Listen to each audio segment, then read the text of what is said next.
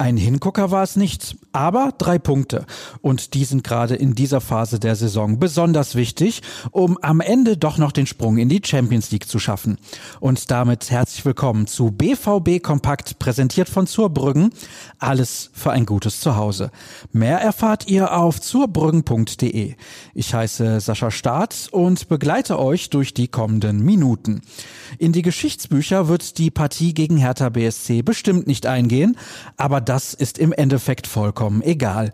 Mit 2 zu 0 gewann die Terzic 11 und selbst wenn kein Champagnerfußball geboten wurde, war der Sieg hoch verdient.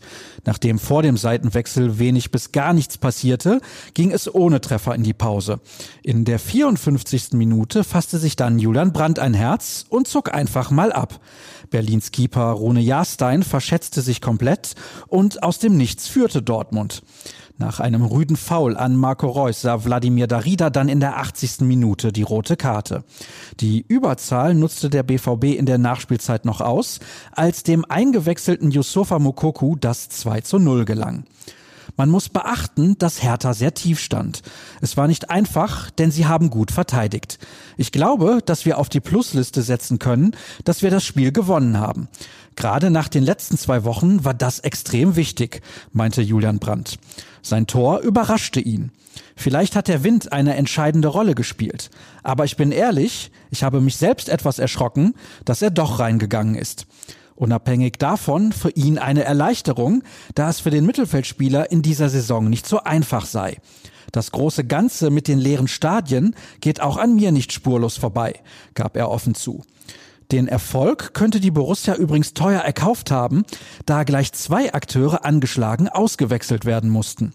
Nach gut einer Stunde verließ Mats Hummels humpelnd den Platz. Er litt zuletzt unter Knieproblemen. Marco Reus musste ebenfalls frühzeitig runter, wobei er den Terzic leichte Entwarnung gab. Sobald es Neuigkeiten gibt, werden wir euch darüber informieren. Keine guten Neuigkeiten gibt es von den Amateuren zu berichten, deren Spiel mit einer Enttäuschung endete. Als haushoher Favorit war die Truppe von Enrico Maaßen bei Schlusslicht Aalen angetreten. Am Ende reichte es nur zu einem torlosen Unentschieden. Da allerdings Rot-Weiß Essen bei Preußen Münster verlor, konnte der Vorsprung an der Tabellenspitze auf vier Zähler ausgebaut werden. Am Mittwoch steht dann das lang erwartete Duell mit dem schärfsten Konkurrenten im Kampf um den Aufstieg an. In den kommenden Tagen bereiten wir euch ausführlich auf den Kracher an der Essener Hafenstraße vor. Was steht heute an? Nicht sonderlich viel, zumindest aus Sicht der Mannschaft. Die hat nach der hohen Belastung der letzten Wochen tatsächlich frei und kann sich etwas erholen.